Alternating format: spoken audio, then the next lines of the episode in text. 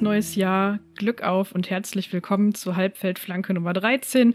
So brutal wie eine Derby-Grätsche unserer ehemaligen Nummer 13 Jermaine Jones, denn dafür sind wir hier schließlich bekannt. Und wir, das sind der Gattuso der Aufnahmen, auch bekannt als Max oder Ed Eppinghofener auf Twitter. Hallo Max. Hallo, ich glaube, das ist die schönste Anmoderation, die wir je hatten. ich habe mir auch sehr viel Mühe gegeben, weil ich am Anfang immer nervös bin. Mehr kluge Spieltagstweets als Thomas Heito gelbe Karten liefert euch der Philipp unter Ed Philipp Polster. Hallo auch dir, Philipp. Hallo. ja, und ich bin Annika. Ähm, mich findet ihr unter annika-be. Wir quatschen heute so ein bisschen über das vergangene halbe Jahr ähm, und die Hinrunde. Und weil ich das gerade nochmal nachgeguckt habe, kurzer Stelle, kurzer Shoutout an dieser Stelle an unsere beiden Frauenteams. Die stehen nämlich in der Kreisliga A. Ähm, Herne Gelsenkirchen ist das immer noch auf den Plätzen 1 und 2. Und wenn das so weitergeht, ähm, also Ende Februar, hoffentlich geht die Liga weiter und wird nicht schon wieder abgebrochen, dann ähm, sieht es da sehr nach Aufstieg aus. Und Aufstieg, das ist ja auch das, äh, worauf wir bei unseren Männern in der zweiten Bundesliga erhoffen. Ähm, und dazu kommen wir auch. Schalke gerade auf Platz 4 mit fünf Punkten Abstand auf den zweiten Platz. Ähm, ja, wir gucken heute einfach mal so ein bisschen, was es da taktisch so zu sehen gab, was es vielleicht auch nicht zu sehen gab und versuchen uns am Ende wie immer an so einem kleinen Mini-Ausblick ähm, ja, erste Frage so am Anfang mal so, wie habt ihr die Hinrunde denn eigentlich so erlebt in der neuen Liga? Wie war das für euch so? Seid ihr gut in der zweiten Liga Stellen angekommen? Stadion. ja, also durch die, durch die ähm, Ticketverteilung oder Ticketzulosung habe ich jetzt, glaube ich, tatsächlich alle Ecken des Stadions mal gesehen, außer den Gästeblock. Ähm, Ach krass. Wobei den Gästeblock habe ich beim Spiel gegen Nürnberg gesehen. Das war sehr schön. Da war dann vor, vor Anpfiff äh, alle Tore offen. Ähm, man konnte da auch als Heimfan ganz normal durchspazieren. Äh, das habe ich sehr vermisst. Ähm, aber ähm, zur Hinrunde, ähm, ja, also ich, ich habe mich zu Anfang ein bisschen an ähm, die, das erste Jahr von Tedesco erinnert gefühlt, weil halt das Spiel relativ statisch war und äh, dann ne, praktisch irgendwie, ja man, Standardsituation und äh, der eine bullige Stürmer vorne macht halt irgendwie rein.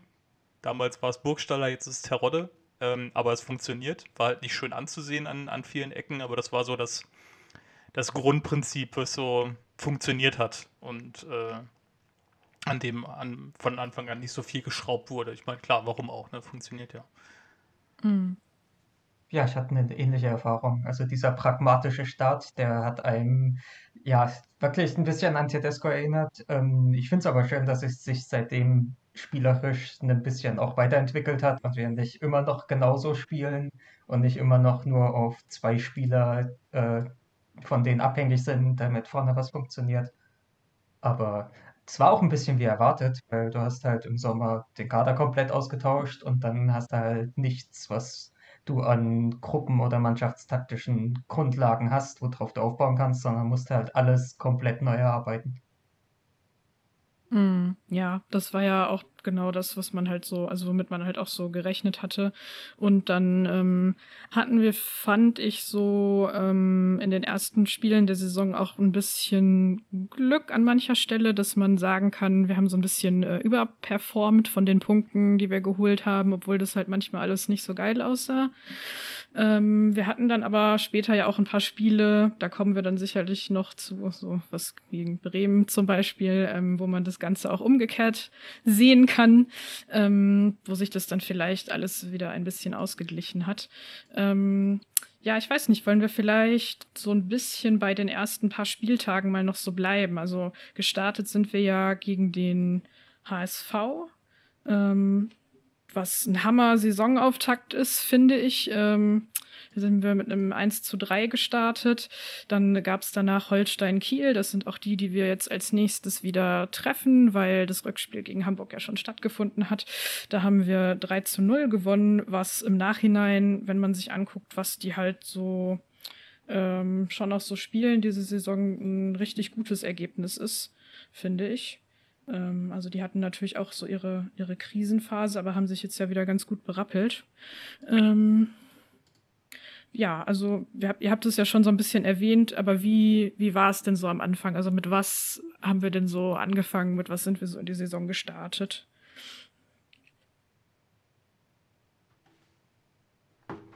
Ja, ich überlege gerade mal, wie man das sonst noch so zusammenfassen kann. Also äh, ganz offensichtlich war halt der, der Fokus halt einfach Terror macht das schon irgendwie. Ne? Ähm, hat, hat auch von, von Anfang an schon geklappt. Äh, ne, praktisch de, die erste Aktion in der Saison war ein Tor von Terodde gegen HSV. Wobei ich glaube, da war noch eine kleine Chance davor, wenn ich das jetzt richtig im Kopf habe. Aber ähm, praktisch damit in die Saison gestartet.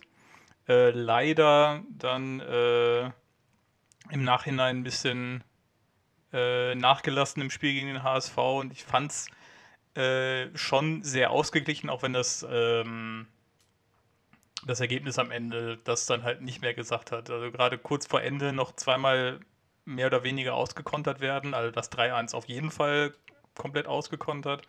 Das 2-1 war ja praktisch einmal schlecht verteidigt und Gegentreffer gefressen. Dementsprechend ähm, mir sah das äh, in dem Spiel oder am Ergebnis am Ende schlechter aus, als Schalke sich da eigentlich präsentiert hat. Ich fand das, das erste Spiel gerade für den komplett neu zusammengewürfelten Kader schon erstaunlich gut. Und es hat sich dann ja auch mhm. erst mal fortgesetzt gegen zu dem Zeitpunkt zugegebenermaßen aber auch schwache Teams. Also du hast gerade schon gesagt, Kiel mhm. hat sich deutlich verbessert über die Saison hinaus, war aber zu dem Zeitpunkt, äh, wo wir gegen äh, sie gespielt haben, ja, also ich wollte jetzt nicht sagen besserer Testspielgegner, aber kein, keine wirklich große Konkurrenz. Und ähm, wo es, dann hapert, hat man danach dann schon gegen Aue gesehen. Also wenn, wenn Terodde irgendwie komplett abgemeldet wird ähm, oder nicht in die, in die richtigen Szenen kommt, dann hat halt von Anfang an auch schon immer das Spiel so ein bisschen gestockt. Das hat man dann halt auch über die, die weitere Saison gesehen. Also an der Stelle, wo äh, wo Terodde sich irgendwie Räume machen kann, wo er einen Ball behaupten kann und äh, den halben Meter Platz bekommt. Äh, dann hat Schalkes Offensivspiel auch die, die gesamte Saison über relativ gut funktioniert. An den Stellen wo, oder an den Spielen, wo er mehr oder weniger abgemeldet wurde, kam halt sonst auch nichts weiter zusammen. Also, wenn ich mir die Anfangsspiele gegen Aue nochmal ansehe, ähm, das 1 zu 1, was äh, eher enttäuschend war, oder später auch gegen Karlsruhe die Heimniederlage. Ähm, mhm. Da hat mhm. man schon gesehen, wo der Plan, der so in, sagen wir mal, drei Viertel der Fälle ausreicht. Ne, praktisch irgendwie, Terrorde macht das schon, äh, wo der Plan halt einfach an die Grenzen stößt. Und Wobei es auch zwei Spiele waren, wo ich das gar nicht mal so gesehen hätte, dass nur Terrorde abgemeldet wurde sondern gegen nee. Aue haben wir ja zum Beispiel auch eine andere Formation probiert. Wir haben es ja mit einer mhm. Viererkette da probiert, haben dann halt hinten ein bisschen, äh, stehen dann ein bisschen offener. Das war auch gerade frisch nach einem Wechsel, das heißt, er hat mhm. sich hinten das neu formieren müssen. Und man hat dann schon gesehen, irgendwie so ganz gestimmt hat es bei dem Gegentor ja nicht. Und Karlsruhe ist halt auch ein Spiel, was wir vor allem verloren haben, weil wir die letzten 20, 25 Minuten in Unterzahl spielen. Unser Sechserraum komplett offen ist. Klar, und das. Allerlustigste ist ja, Person äh, grätscht äh, Wanizek einmal weg in der Paar 70. Ich weiß nicht mehr genau welche. Ähm, wo viele dann im Nachhinein gesagt haben, ja, ist ja total unnötig, der kann ja nichts. Und 20 Minuten später kommt er genau in der gleichen Situation an. Ball läuft genau den gleichen Weg Richtung Tor, dann ist da halt kein Sechser, der dazwischen gehen kann. Und dann haut er halt seinen Distanzschuss raus, der dann halt mhm. genau äh, den einen Treffer Unterschied macht. Also ja. da mhm. war dann halt im Nachhinein auch, ja, wenn Paulsen nicht dazwischen geht, dann kann man dann auch zu elf in der 70. Minute schon in Rückstand geraten. Äh, ja, kurz noch als, als Nachtrag, ich meine jetzt noch nicht mal so, dass der, der Plan alles auf äh, Terodde, wenn der nicht funktioniert, dann läuft es nicht, aber praktisch, wenn, wenn Terodde nicht das Tor macht, ähm, Wobei, jetzt gucke ich gerade mal gegen Karlsruhe, hat er natürlich das Tor gemacht, weil natürlich hat Terodde das Tor gemacht. Ähm, aber wenn, wenn das nicht ähm, mittelfristig in, in das Spiel so als, ähm, als der Plan, der äh, immer funktioniert und immer gefährlich ist, führt und damit Schalke die, die Dominanz oder praktisch halt die Aufmerksamkeit auf Terodde, äh, des, also die Aufmerksamkeit des Gegners auf Terodde lenken muss. Sondern wenn, wenn der Gegner die Möglichkeit kriegt, äh, Terodde abzumelden und dann das eigene Spiel aufzudrehen, dadurch, dass er nicht die ganze Zeit aufpassen muss, ähm, dann hatte Schalke halt auch seltenst die Möglichkeit, dann da noch irgendwo äh, was anderes aufzuziehen. Ja, was ich fand, ähm, war, also ich gebe dir grundsätzlich recht, ähm, was ich fand, war, dass man dann ähm, gesehen hat, als es sich äh, die Gegner mehr auf ihn eingestellt hatten ähm, und darauf fokussiert haben, ihn abzumelden, dass dadurch dann äh, Marius Bülter halt äh, besser in die, in die Saison gekommen ist. Also der hat sowieso mhm. von Anfang an für uns halt auch richtig gute Spiele gemacht, fand ich. Ähm, aber der äh, ist für mich eigentlich fast noch ein bisschen wichtiger als er, als, als Terodde. Also der macht jetzt vielleicht nicht so viele Tore und ist jetzt nicht so der Haupttyp, der da immer abgemeldet werden muss, aber das ist halt ganz oft der, der halt in die Räume reinläuft und so, so ein Ball erläuft und den dann halt auch ziemlich häufig ähm, echt klug halt wieder weitergibt. Also halt eben auf den Terodde der sich dann da irgendwo weggeschlichen hat und, mhm. und frei steht und so. Aber er ist halt da der, großräumigere, der ein bisschen mehr unterwegs ist und so eigentlich unser Offensivspiel ganz gut zusammenhält. Und das fand ich halt dann, ähm, also dass das Terodde dann am Ende ausgefallen ist, das war bitter genug. Aber was ich halt dann so richtig, richtig bitter fand, war, als dann halt die eine Zeit lang da Bülter auch noch mhm. ausgefallen ist, weil das war dann für uns ähm, schon ziemlich schwierig zu ersetzen, so, weil der halt einfach ziemlich viel einleitet da immer für uns. Also bei der Wichtigkeit von Bülter würde ich dir zustimmen, dass er jetzt sich äh, verbessert hat über die Saison, weiß ich gar nicht. Also bei Terodde sieht man ja ganz klar, der hat irgendwie die ersten neun Spiele seine elf Tore oder so geschossen und in den neun Spielen seitdem hat er, glaube ich, ein Tor zu beigetragen. Das heißt, wir sind jetzt schon eigentlich ein Stück weit davon weg, dass wir im Sturm auf Terodde äh, angewiesen sind bisschen natürlich auch der Verletzung geschuldet und dass er nicht spielen kann. Aber auch in den Spielen davor hat er ja äh, nicht getroffen. Und trotzdem ist Schalke jetzt so von den Toren und Punkten aus den ja, letzten neun Spielen jetzt nicht so viel schlechter als äh, zu Saisonstart. Und bei Bilder ist das halt genau andersrum. Der hat halt am Anfang schon genauso gut getroffen und vorgelegt. Ich weiß nicht, ob der sich jetzt so viel verbessert hat oder ob ein äh, das nur jetzt auffällt, weil dann halt ein anderer Stürmer trifft und gerade weil Terodde fehlt.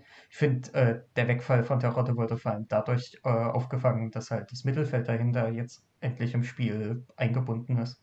Also wenn man sich so mhm. am Anfang der Saison anguckt, äh, ja, Drexler, Salazar äh, waren ja, haben ja ziemlich viel gespielt am Anfang. Bei denen hat man am Anfang gemerkt, dass sie halt nur so für 60, 70 Minuten die Fitness haben.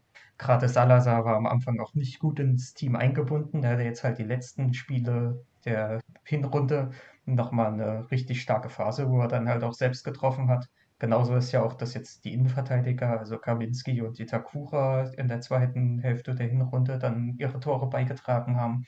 Also ich finde, dass der Wegfall von Terodde wurde eigentlich mehr im Team aufgefangen, als dass da jetzt Bilder so überragend viel besser geworden ist.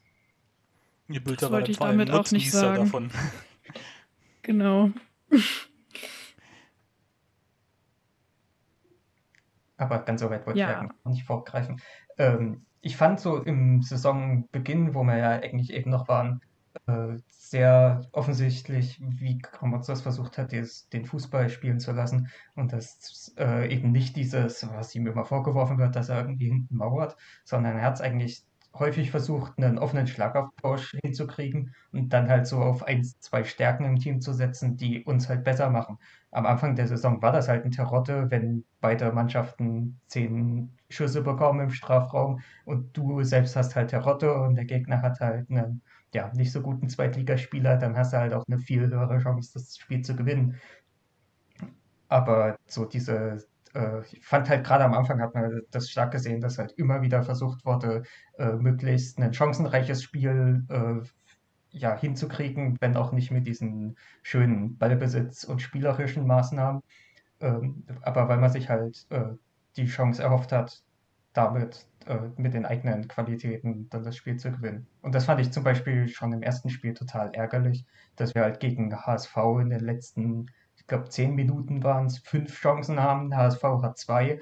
Und bei den Toren sieht es halt genauso aus, dass der HSV uns zwei Dinger reinschenkt und wir dann halt als die Mannschaft vom Platz gehen, die dann halt trotz, dass er in der Offensive mehr versucht hat, ja, nochmal zwei Dinge eingeschenkt bekommen hat und dann halt eine Niederlage hat.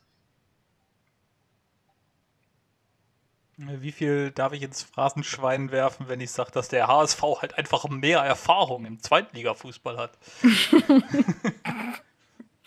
ah, ich glaube, das sind mindestens 9 Euro. Okay.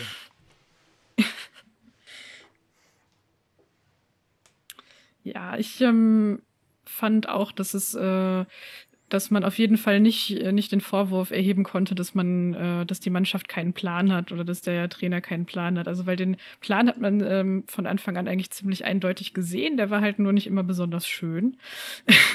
Aber ähm, genau, Philipp, äh, du hattest das ja gerade schon angesprochen, dass sich ein bisschen was getan hat. Ähm, unter anderem vielleicht auch wegen der Verletzungen, ähm, aber ich glaube auch nicht nur deswegen. Ähm, unser Mittelfeld ist jetzt äh, besser integriert. Ähm, was kannst du da noch zu erzählen? Also Salazar hatten wir schon kurz angesprochen, dass der jetzt besser drin ist und da auch so ein bisschen wie ja, wie so eine Art Dynamo, könnte man sagen, fun funktioniert. Also der hat halt äh, ziemlich auf den Ball und wirbelt dann da rum. Ähm, was mir bei dem noch nicht so gefällt, ist, äh, dass der oft seine Nebenleute nicht sieht, aber insgesamt ähm, passiert da auf jeden Fall jetzt mal mehr durch die Mitte als immer nur über links, ähm, über den Herrn Auvejan, den wir noch gar nicht erwähnt haben, obwohl der unbedingt erwähnenswert ist. Ähm, ja, ich würde das äh, eigentlich mannschaftstaktisch lässt sich das ganz gut erklären anhand der Länderspielpausen weil die Spiele vor den Länderspielpausen von denen danach immer in so zwei, drei Punkten sich deutlich unterschieden haben. Also da sieht man halt äh, ganz klar, was unter Woche trainingsfrei, wo man auch wirklich mal äh, neue Dinge einstudieren kann, äh, der Mannschaft gebracht hat. Und man merkt halt daran diese äh, permanente Weiterentwicklung, die probiert wird. Also in der ersten Länderspielpause ähm, hat Schalke danach dann plötzlich eine Abseitsfalle gespielt, was davor überhaupt nicht zu sehen war, womit wir auch viele der äh, gegnerischen Chancen dann äh, vernichten konnten. Und auch das erste Mal ein ja, halbwegs ansehnliches Pressing gehabt. Nach der zweiten Länderspielpause fand ich vor allem, dass das Gegenpressing äh, danach zu sehen war, was ja eine Stärke ist, die uns bis heute gegen, gerade gegen die schlechteren Mannschaften, immer wieder zu sehr guten Torchancen bekommen, äh, kommen lässt.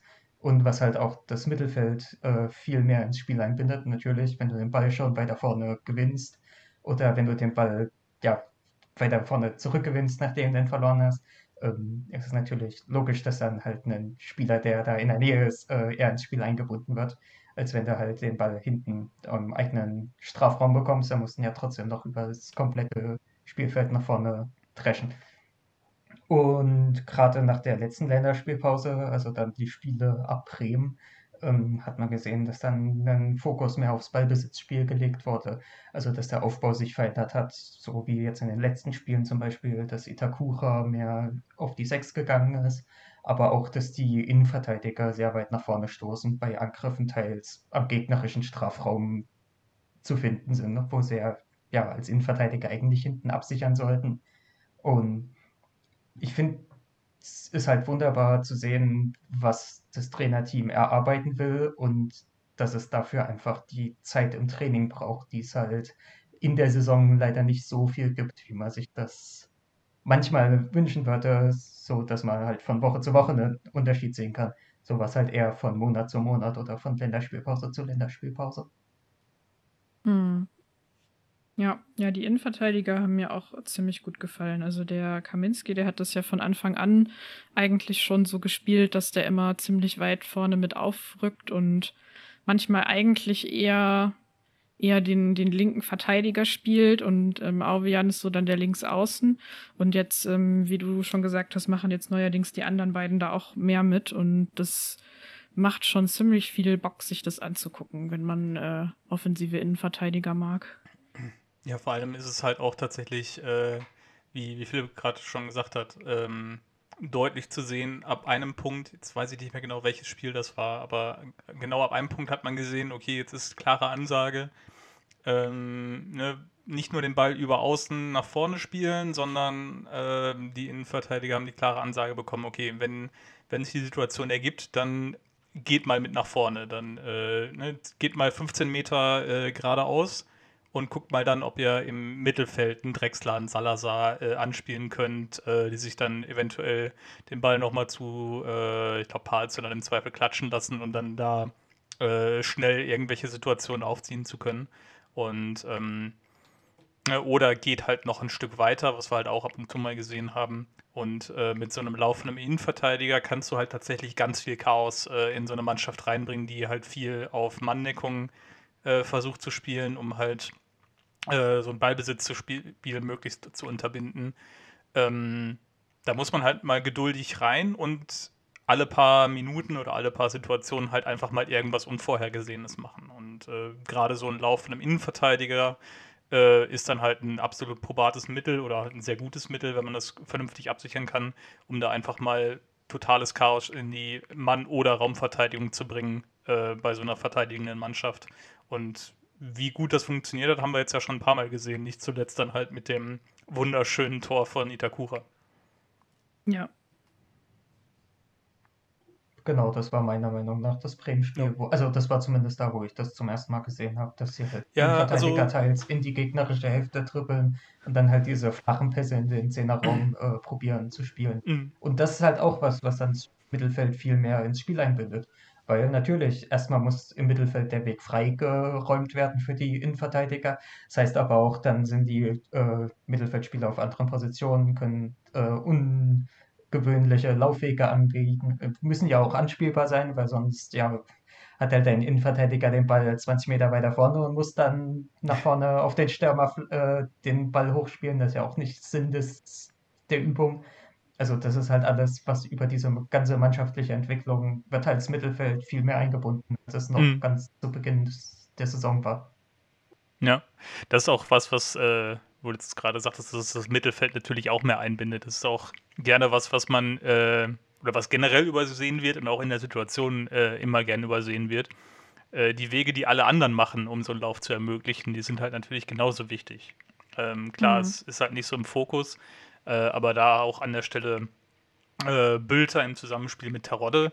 Ähm, ich habe jetzt die Laufstatistiken von Bülter nicht, aber ich habe das Gefühl, der macht in jedem Spiel am meisten Kilometer ähm, weil er halt einfach da halt auch ständig die äh, Verteidigung auseinanderzieht, um Raum für Terodde zu machen. Einfach nur mit Läufe ohne Ball. Einfach nur die ganze Zeit hin und her rennen, mehr oder weniger.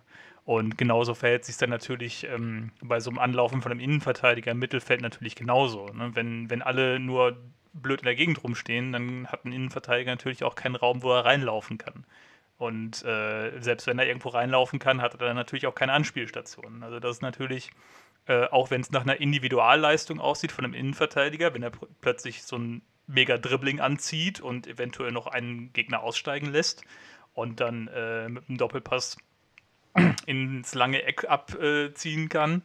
Äh, da sind ja natürlich dann wahrscheinlich acht andere Spieler gleichwertig äh, involviert, einfach ne, für äh, auch ohne irgendwie einen Pass dabei äh, dazu beigetragen zu haben, sondern einfach nur, weil sie den, den Raum schaffen durch ihre eigenen Läufe.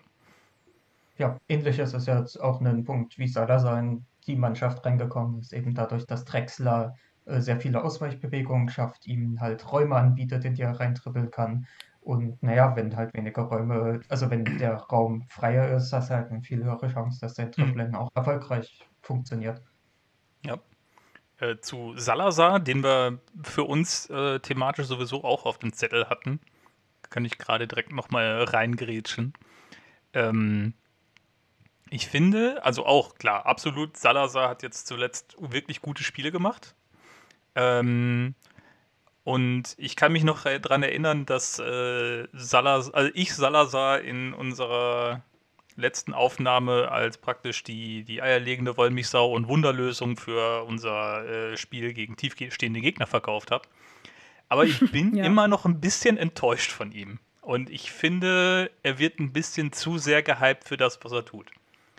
weil er hat mittlerweile ein Gefühl dafür, ähm, wo sich gute Situationen äh, entwickeln könnten und kommt dementsprechend auch häufig in Situationen, wo man denkt, oh, jetzt passiert gleich was. Und dann, ähm, ja, kommt der Ball über fünf Meter, einen Meter zu kurz. Ähm, oder er sieht den, den völlig freien, äh, aufgerückten Spieler im, im Halbraum auf der anderen Seite gar nicht. Oder bei seinem äh, ersten Tor in der Liga war es, glaube ich, ähm, wo er dann auch einfach, ich glaube, Obejan äh, fast umrennt, um dann das Tor zu machen, obwohl äh, mhm. er halt auch hätte schießen können. Das ist halt einfach so ein, wie gesagt, ich will, ich will ihn nicht über die Maße kritisieren, weil er spielt gut und wie gesagt, er kommt auch in die, in die guten Situationen rein, was auch seine Leistung mit natürlich ist. Äh, aber an manchen Stellen denke ich mir halt auch so, Junge, was machst du da? Es trifft halt dann tatsächlich häufig nicht die optimalen Entscheidungen. Manchmal geht es dann ganz gut aus, aber ich habe irgendwie immer das Gefühl, eigentlich hätte man es besser lösen können in vielen Sachen. Ja, ja, es ist oft, ähm, es ist oft sehr hektisch und überhastet und ich fand das besonders auffällig zuletzt, als er dann mit ähm, Cholinov zusammengespielt hat, weil das halt auch so ein Kandidat ist für genau, für genau sowas. Also ähm, die haben beide ähnliche Stärken ähm, aber halt auch sehr ähnliche Schwächen. Also, dass sie halt beide nicht, ähm, also gut darin sind, was du beschrieben hast, diese Situation zu erkennen und da reinzukommen, aber ab einem gewissen Punkt hört es dann auf. Und dann weiß man nicht, ob sie dann zu nervös sind oder was auch immer da los ist, aber dann ähm, ist halt die Entscheidung nicht gut. Und dann wird halt ich weiß nicht, was war das Spiel, wo wir irgendwie diese eine Million Fernschüsse hatten oder so, wo man mhm. äh, schon gedacht hat, so, Alter, ich klatsche gleich meinen Fernseher aus dem Fenster. Spielt doch mal vernünftig. Und dann ist ausgerechnet einer davon dann am Ende ja doch noch reingegangen.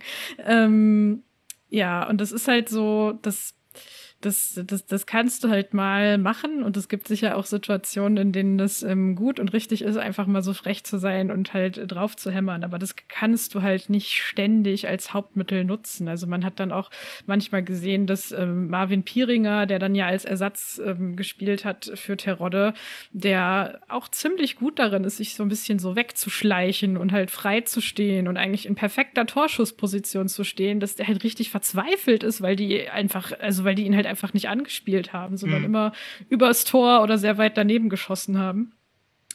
Und das ist halt sowas, ähm, wo ich mich dann auch so insgesamt gefragt habe, ob halt so ein Teil von dieser spielerischen Verbesserung am Ende, ob das nicht, also wie viel davon geplant ist und wie viel davon halt aber auch nur so ein bisschen ähm, improvisierter Zufall ist ähm, und wie man das Ganze jetzt zusammenbekommen könnte in etwas, das ein bisschen strukturierter ist und noch ein bisschen ähm, effizienter vielleicht. Also mit so kreativen Spielern ist das ja immer so eine Sache. Man möchte jetzt ja auch nicht, also man möchte denen ja eigentlich nicht zu viele Zügel anlegen oder so, weil dann nimmt man ihnen das, das Wichtigste, was sie haben, also ihre größte Stärke, aber gleichzeitig denke ich mir so, so ein, so ein Ticken mehr Strukturiertheit und dann könnte das noch viel, viel geiler sein, was wir da machen. Mhm.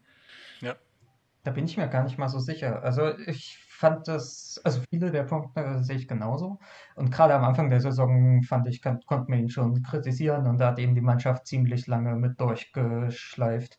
Also da fand ich jetzt seine Leistung nicht sonderlich toll, so dass er so viele Starteinsätze ähm, hätten hervorbringen müssen. Da war einfach, ja, wir hatten keine Alternativen. Latza war verletzt, äh, Schatkowski haben wir ja dann erst geholt. Der hat ja bis jetzt auch noch ein bisschen Fitnessprobleme, Verletzungsprobleme, also hat auch in der ersten Mannschaft noch nicht sonderlich gespielt. Dann war selbst Idrissi und Drexler mal ausgefallen und Salazar war eigentlich der Einzige, der zu jedem Spiel da war und deswegen halt so viele Einsätze bekommen hat. Und am Anfang hat fand ich das gerade vor. So, wer ist noch da? Ah, okay, Salazar kommt spielen. ja, der ist ja gut. Also ich, ja, ja, ja, klar. Ich finde ja wirklich, dass er, dass er äh, auch am Anfang der Saison immer schon gute Szenen hatte. Ähm, man hat gesehen Fitnessprobleme. Ich glaube, das ist aber gar nicht so, würde ich gar nicht mal auf den Spieler schieben, sondern darauf, dass er einfach die Vorbereitung mit einem Erstligisten gemacht hat und dann halt äh, zwei Wochen mhm. früher plötzlich in die Saison gestartet mhm. ist und man dann halt die ersten fünf, sechs Spiele gesehen hat, naja, konditionstechnisch reicht halt nur für 60 Minuten, vielleicht für 70 und danach mussten rausnehmen, weil dann schleicht er nur noch über den Platz. Das war bei Drexler aber auch ähnlich, deswegen fand ich gar nicht mal so schlimm. Aber mhm. gerade in, letzten, in der letzten Zeit hat er sich schon mehr ins Spiel eingefunden. Ich finde auch äh, mittlerweile im Pressing ist er ein bisschen äh, besser geworden, fand ich auch. So seine Defensivarbeit war ganz am Anfang der Saison auch ziemlich schlecht. Da hat er jetzt auch leichte Fortschritte gemacht, aber auch das ist was, was man bei einem Zehner vielleicht nicht unbedingt äh, als äh, den Maßstab nehmen sollte, dafür ob er gut ist oder nicht. Aber äh, gerade jetzt, wo du gesagt hast, so er sieht den Mitspieler nicht und er sucht halt eher das Tripling und das, den Distanzschuss, das ist eine Kritik, die ich zum Teil teilen würde. Andererseits ähm, so für mich persönlich ist es so, ich sehe halt manchmal so einen Passweg und dann denke ich mir halt so, wenn er den Pass spielt, kommt er zu 100% an und dann hat der Stürmer eine hundertprozentige Torchance. Und wenn man sich dann mal anguckt, äh, wie solche Pässe dann bei Schalke zurzeit wirklich ausgespielt wird, werden, dann sind die halt zu 50% zu lang, zu kurz, zu ungenau, werden verstolpert oder so. Also ein guter Passweg, den zu sehen, ist halt nicht das gleiche wie den guten Pass zu spielen. Und da wird einem ein bisschen, da macht einem das, der, der, eigene Verstand auch so ein bisschen was vor, von wegen, ja, wenn er den hier einfach einmal querlegt, haben wir eine hundertprozentige Chance. Ja, das mag stimmen, aber hast halt auch nur eine, weiß nicht, 70-prozentige Chance, dass der Pass überhaupt so gut ankommt, dass er draußen eine Torchance wird. Und das vergisst man dann manchmal ein bisschen. Bestes Beispiel, die, was Aidins erster Einsatz? Ich weiß nicht mehr genau. Da war er auf jeden Fall ähm,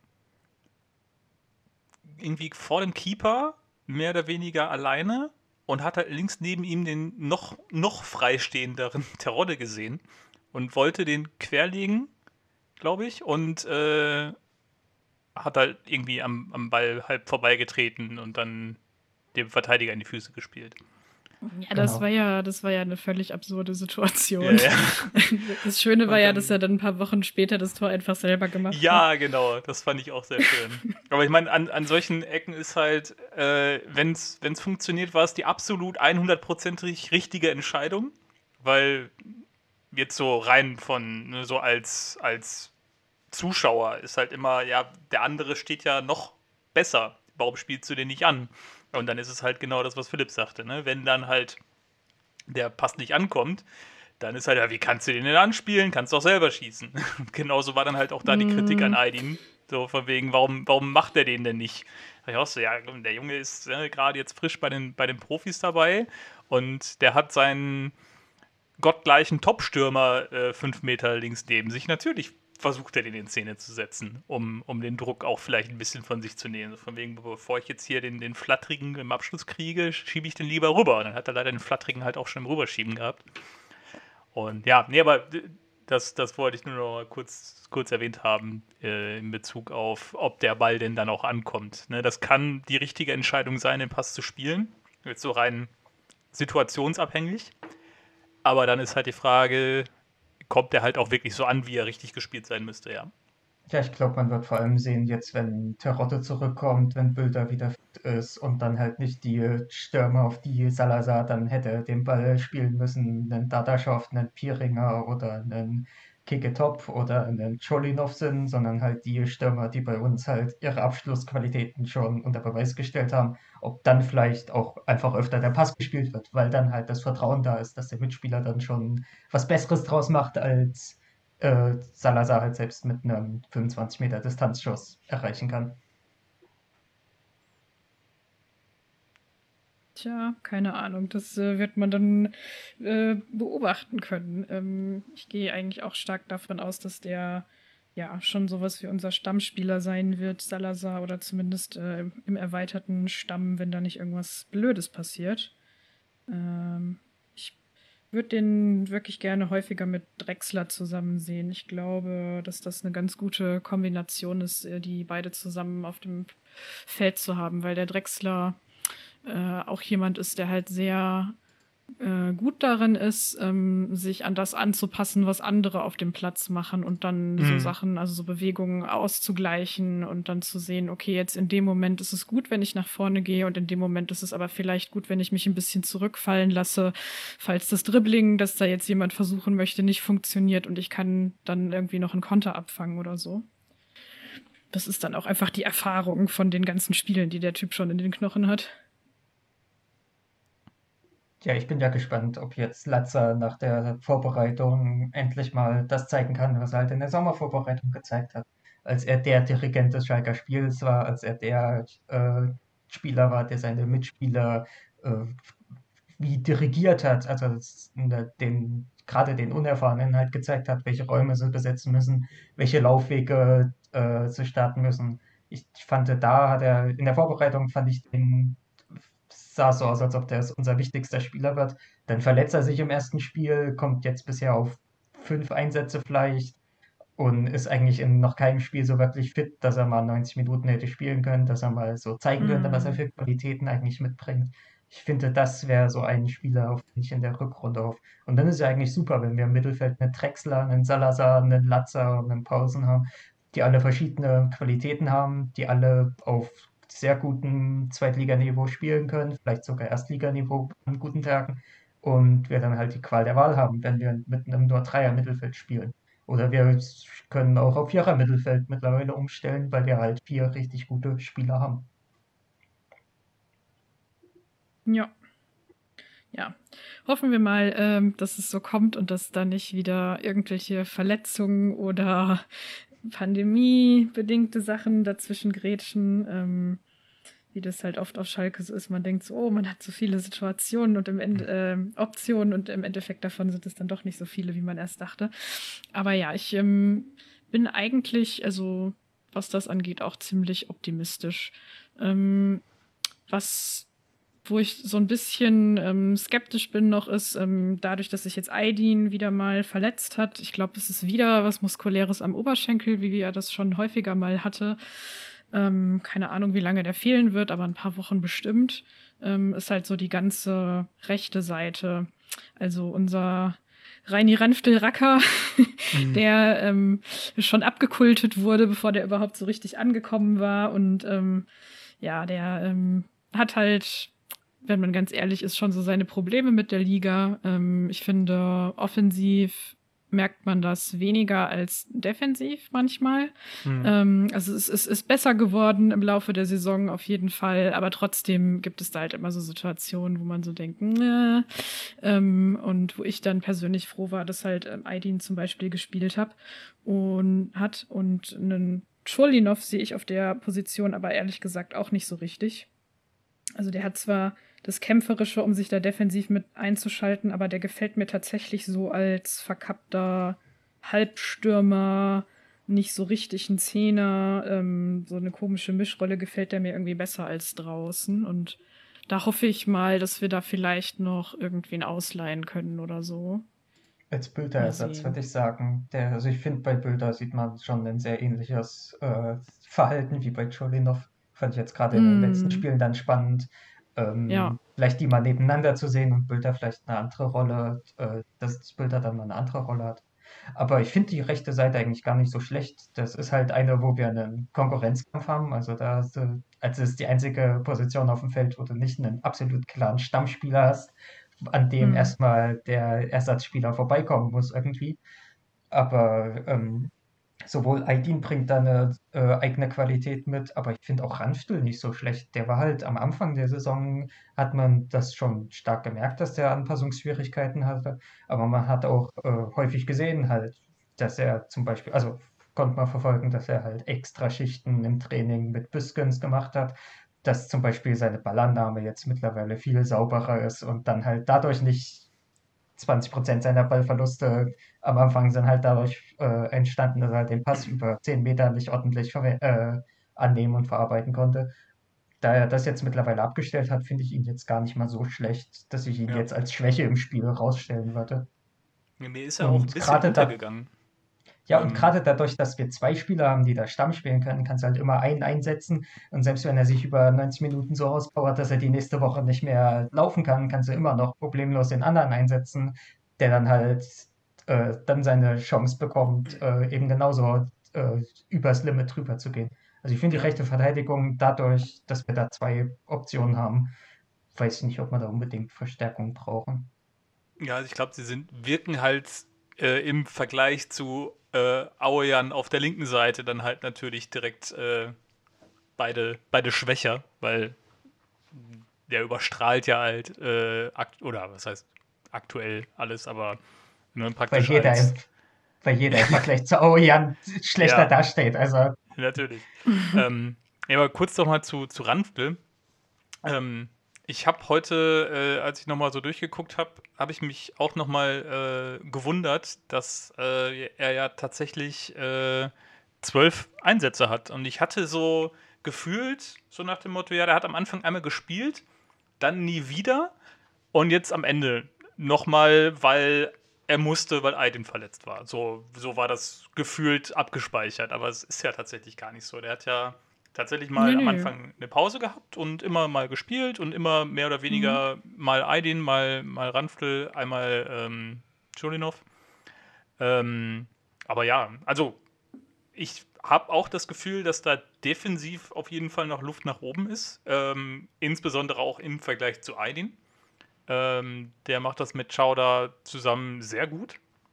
Mhm. Ähm, aber ja, wie gesagt, ich, ich war total verwundert, dass er ja tatsächlich eigentlich doch ne, ein halber Stammspieler ist gefühlt war irgendwie bei mir im Kopf ganz abgemeldet. Aber ja, dementsprechend mache ich mir ja, da auch. Der ist halt, der ist halt nicht ganz so, nicht ganz so auffällig. Ähm, ja. ähm, der wurde ja vorgestellt oder hat sich selber ja auch so ein bisschen vorgestellt, als ich bin derjenige, der in Österreich die meisten Flanken geschlagen hat äh, und so. Und dann hat man irgendwie gedacht, dass er das hier auch tun wird. Aber also das ist nicht so, dass er gar nicht flankt, aber mhm. es ist jetzt nicht so, dass er jeden Ball immer so planlos da vorne reinbolzt, sondern der das sind keine schon ziemlich ne? genau. der der ähm, guckt sich halt schon ziemlich genau die Situation an und wenn da halt mhm. keiner steht, dann versucht er auch mal nach innen zu ziehen oder spielt halt lieber den Pass und ähm, das wirkt sehr überlegt und deswegen manchmal nicht, nicht so auffällig oder, oder ja, spektakulär. Ja. Aber gerade offensiv finde ich das halt auch wirklich nicht schlecht. Ganz im Gegenteil. Ja, und du siehst ja auch, dass es äh, unser komplettes Aufbauspiel eine komplette Linkslast hat. haben. Du hast zum Beispiel einen Drechsler, der häufig auf dem linken Flügel zu sehen ist und dann halt dadurch ja den Manndecker von Auejan so vor eine zweite Schwierigkeit stellt, sodass er halt äh, es leichter ist, sich durchzukombinieren, als wenn ein Ranftel ganz alleine auf dem rechten Flügel ist und sich der gegnerische Verteidiger eben nur einem Spieler wirklich äh, widmen muss. Und ich meine, sein Nebenmann im Mittelfeld ist halt Salazar.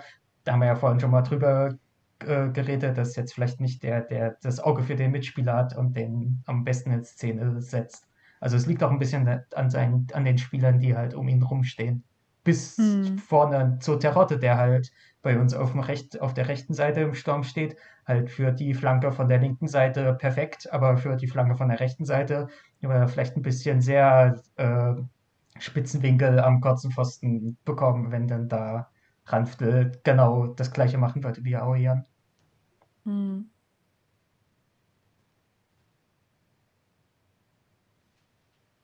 Gut, dann weiß ich nicht, ähm, was wir sonst noch für Themen so rückblickend zu besprechen hätten. Ähm, man könnte natürlich noch, wenn man wollte, über den T Wechsel im Tor sprechen von Fährmann zu Freisel. Ähm, ich weiß aber gar nicht, also ich persönlich habe da eigentlich jetzt nicht so viel zu sagen. Also ich finde halt, Freisel macht seine Sache gut. Der hatte sicherlich auch mal so Situationen, ähm, wo er unsicher gewirkt hat, aber insgesamt finde ich, sieht man schon, also warum das passiert ist. Also, dass der halt einfach äh, mit diesem ganzen, ähm, wir müssen hinten raus spielen und wir müssen dann auch mal ein Gegenpressing oder ein hohes Pressing aushalten, wenn wir hinten raus spielen, dass er damit besser umgehen kann als Ralle, so gerne ich den auch habe.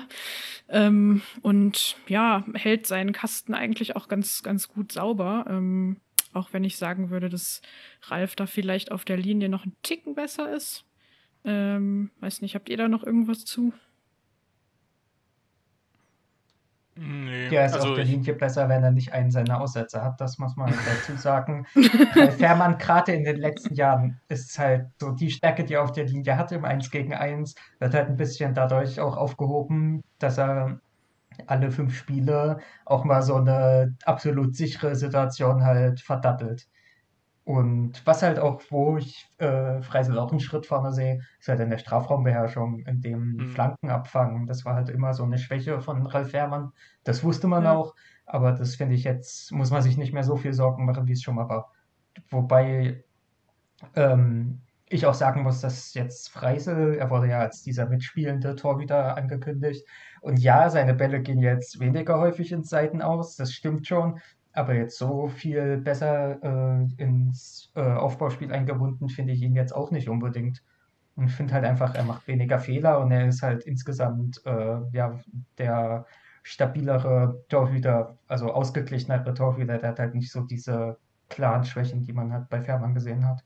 Aber wenn ja, jetzt im Winter oder nächsten Sommer ein neuer Torhüter kommt, der halt dann die Nachfolge antreten soll, wäre ich jetzt auch nicht so traurig drum, weil Freisel, mhm. ja, ist guter Zweitligatorhüter, ob es für die erste Liga reicht, keine Ahnung, kann noch sein, dass man da halt wirklich nochmal nachlegen muss. Ja, ja, also falls man tatsächlich aufsteigt, denke ich auch, dass das eine Position ist, wo man dann was machen wird. Ähm, der ist jetzt sicherlich auch kein, kein kein Riemann, ähm, um da mal den etwas realistischeren Vergleich zu nehmen als Manuel Neuer. Aber ich finde halt schon, dass alleine dadurch, dass der sich ähm, eher zutraut, so gewisse Bälle anzunehmen, der positioniert sich halt ganz anders. Also der ist halt der ist halt, ähm, der wird nicht oft angespielt und sie, sie machen halt nicht oft so einen Kurzpassaufbau ähm, über ihn, aber der steht halt ganz woanders, als Fährmann das machen würde. Ähm, und das alleine macht, glaube ich, schon einen riesen Unterschied, weil die Innenverteidigung weiß, okay, im, im Zweifel kann der Ball halt dahin gehen und das ist kein Drama. so, und dann kann der den halt wegkloppen, so. Der muss den dann ja nicht sauber rausspielen. Aber es ist halt was anderes, als wenn dann so ein Fährmann halt erstmal so, oh verdammt, ich hätte jetzt hier dahin gemusst. Äh. weißt du? Ja, das stimmt natürlich. Also eine, eine, Anspielstation zu haben und nicht zu brauchen, ist halt immer besser als anders. Ja.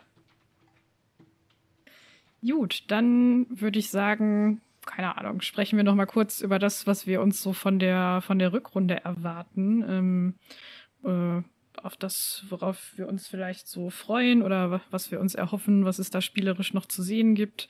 Ähm, keine Ahnung, ich kann einfach mal kurz anfangen, dass ähm, ich eigentlich finde, dass wir uns ziemlich gut verkauft haben und besser verkauft haben, als ich das so erwartet hatte ähm, über die Hinrunde. Ich meine, der Tabellenplatz ähm, ist ja auch ziemlich gut. Wir sind noch in Schlagdistanz zu den, zu den Aufstiegsplätzen. Ähm, und auch wenn da immer mal wieder so kleinere Unruheherde von außen sind, finde ich es auch irgendwie ganz schön zu sehen, dass das halt nicht so in die Mannschaft reinzukommen scheint oder in den Verein reinzukommen scheint. Also der, das wirkt auf mich so, als wenn da halt irgendwie sehr ruhig und bedacht gearbeitet wird und dass man da halt vor allem auch einfach ein richtig cooles äh, Team auf dem Platz sieht, so. Das ist das, was mir eigentlich am meisten Spaß gemacht hat, auch wenn die Spiele manchmal nicht so, nicht so geil aussahen, dass man aber immer das Gefühl hatte, okay, da läuft halt wirklich jeder für jeden. Ähm, und da wird sich auch gegenseitig wieder aufgerappelt oder halt geherzt im Erfolgsfall. Ähm, und ja, ich, ich denke, dass das was ist, wo man halt sehr gut drauf aufbauen kann, auch auf dem, was ihr jetzt die ganze Zeit so erzählt habt, dass man da noch ein bisschen mehr mit anfangen kann, wenn jetzt die verletzten Spieler wiederkommen, ähm, dass es dann spielerisch vielleicht noch mal ein bisschen besser wird äh, und man etwas stabiler punktet dann auch in der Rückrunde. Wofür das dann am Ende reicht, muss man sehen. Ich finde die Konkurrenz da wirklich sehr, sehr stark in der Liga. Aber so an sich ähm, habe ich auf die Rückrunde auf jeden Fall voll Bock.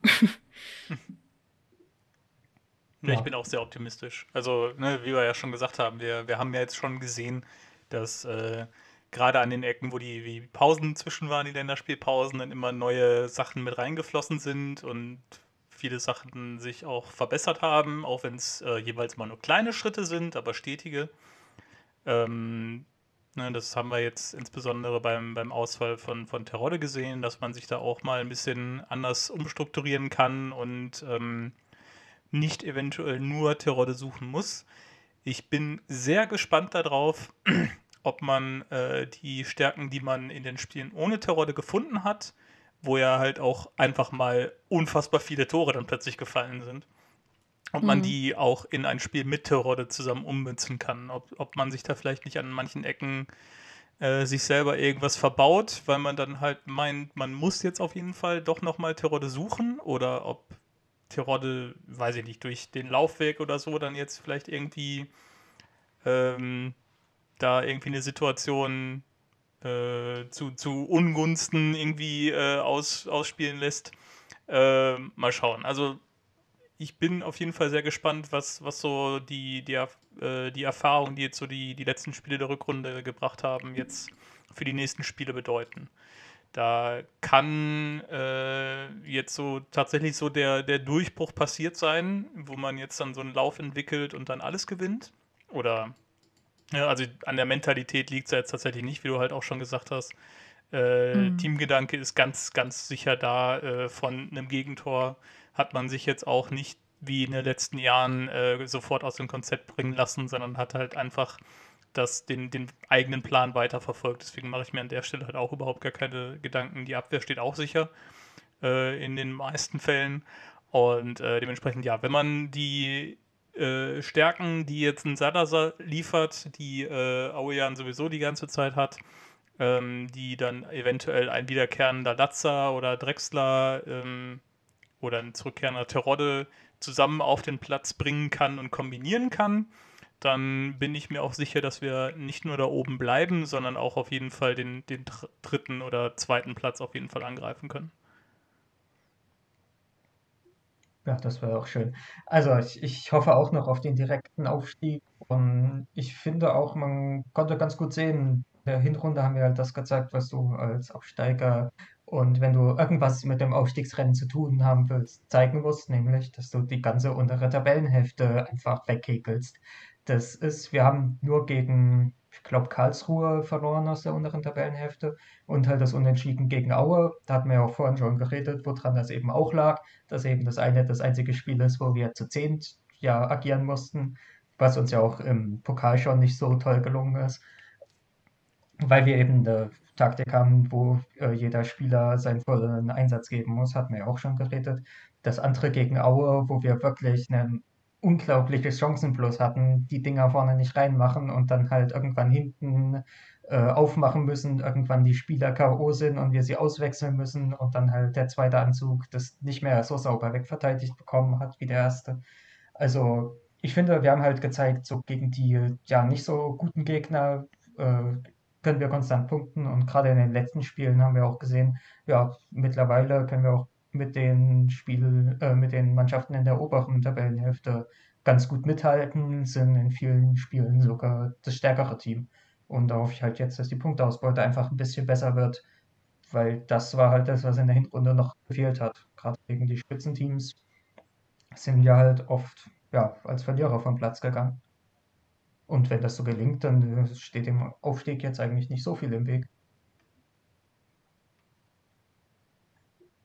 Ja, dann äh, müssen wir jetzt eigentlich nur noch dafür sorgen, dass wir konstant punkten und dass die Freunde aus Nürnberg das auch machen. Und dann dass das Bier kalt gestellt letzten... ist. Genau. und dann, äh, dann äh, gibt es doch eine schöne Feier am, am letzten Spieltag, hoffentlich. Und äh, St. Pauli darf meinetwegen irgendwie da oben bleiben, die dürfen auch aufsteigen. Die sind äh, cool. Den HSV ja, brauche ich nicht in der ersten Liga. Darmstadt wird mir immer krass unterschätzt, weil das ist ja auch die Mannschaft, die ja, in, ja. in Corona-Quarantäne so einen schlechten Saisonstart hinbekommen hat. Jetzt sind die fast mhm. punktgleich mit St. Pauli, sind fünf Punkte äh, vor, dem, vor dem Relegationsplatz und vor diesem ganzen breiten Verfolgerfeld, wo ja auch wir drin sind. Wenn man sich jetzt noch bedenkt, ja, die ersten beiden Spiele waren jetzt nicht die absolut besten Gegner. Die hätten wir auch gewinnen können, wenn eben das ganze Team da spielt und nicht irgendwie die halbe zweite Mannschaft und die ganzen Reservespieler. Also ich finde halt gerade Darmstadt ist, ist, wird im Moment noch ein bisschen zu sehr unterschätzt. Ich glaube, mm. die sind für mich eher so ein krasser Aufstiegskandidat als selbst St. Pauli. Hm, ja, das weiß ich nicht. Ich glaube, Schalke wird auch gerne sehr schlecht geredet. Aber Darmstadt, ähm, das, das stimmt auf jeden Fall. Also die ähm, spielen halt auch einfach ähm, richtig guten Fußball, muss man mal so sagen. Also ich finde das auch immer sehr lustig, wenn dann ähm, in den sozialen Medien so, ach, und dann ausgerechnet gegen Darmstadt spielen die dann so scheiße. wenn man sich dann halt einfach mal anguckt, was die abliefern, dann ähm, ja, also das ist schwierig gegen, gegen Darmstadt zu spielen. Ja, und auch Werder Bremen hat halt jetzt seit dem Trainerwechsel doch nochmal einen Gang zugelegt. Und die haben ja noch ihren halben Erstligakater. Die haben ihren Umbruch im Sommer nicht so konsequent durchgeführt wie Schalke. Das heißt aber auch, dass mhm. da noch ein bisschen mehr Qualität eigentlich vorhanden ist, wenn sie die jetzt ordentlich auf die äh, Straße bekommen. Die sind ja auch noch einen Punkt hinter uns. Also es bleibt ja. auf jeden Fall spannend, aber chancenlos sind wir da sicherlich trotzdem nicht. Vielleicht ja, ist irgendwann ja. der Videoschiedsrichter auch auf unserer Seite. Ach, ich weiß nicht, ob wir das noch erleben. Ja, Schalke ja bisher die komplette Saison ohne Elfmeter. Ernsthaft? Ja. Also, wenn ich mich jetzt nicht komplett irre, haben wir die ganze Saison noch nicht einen Elfmeter zugesprochen bekommen. Und das mit solchen Triplern wie Salazar, die ja gerne mal äh, gefault werden, mit solchen Spielern wie Terotte, die ja doch sehr gut da drin sind, den Ball auch mal abzuschirmen und dann halt landet der Fuß vom Gegner eigentlich schnell mal an der Hacke, sodass man da einen mm. Strafstoß bekommen könnte. Aber bisher noch gar nicht. Wir hatten naja. heute im Testspiel einen, äh, einen Elfmeter, den hat Mülter verschossen. Jetzt, okay, gut, dann brauchen wir uns auch für die Rückrunde keine Hoffnung machen.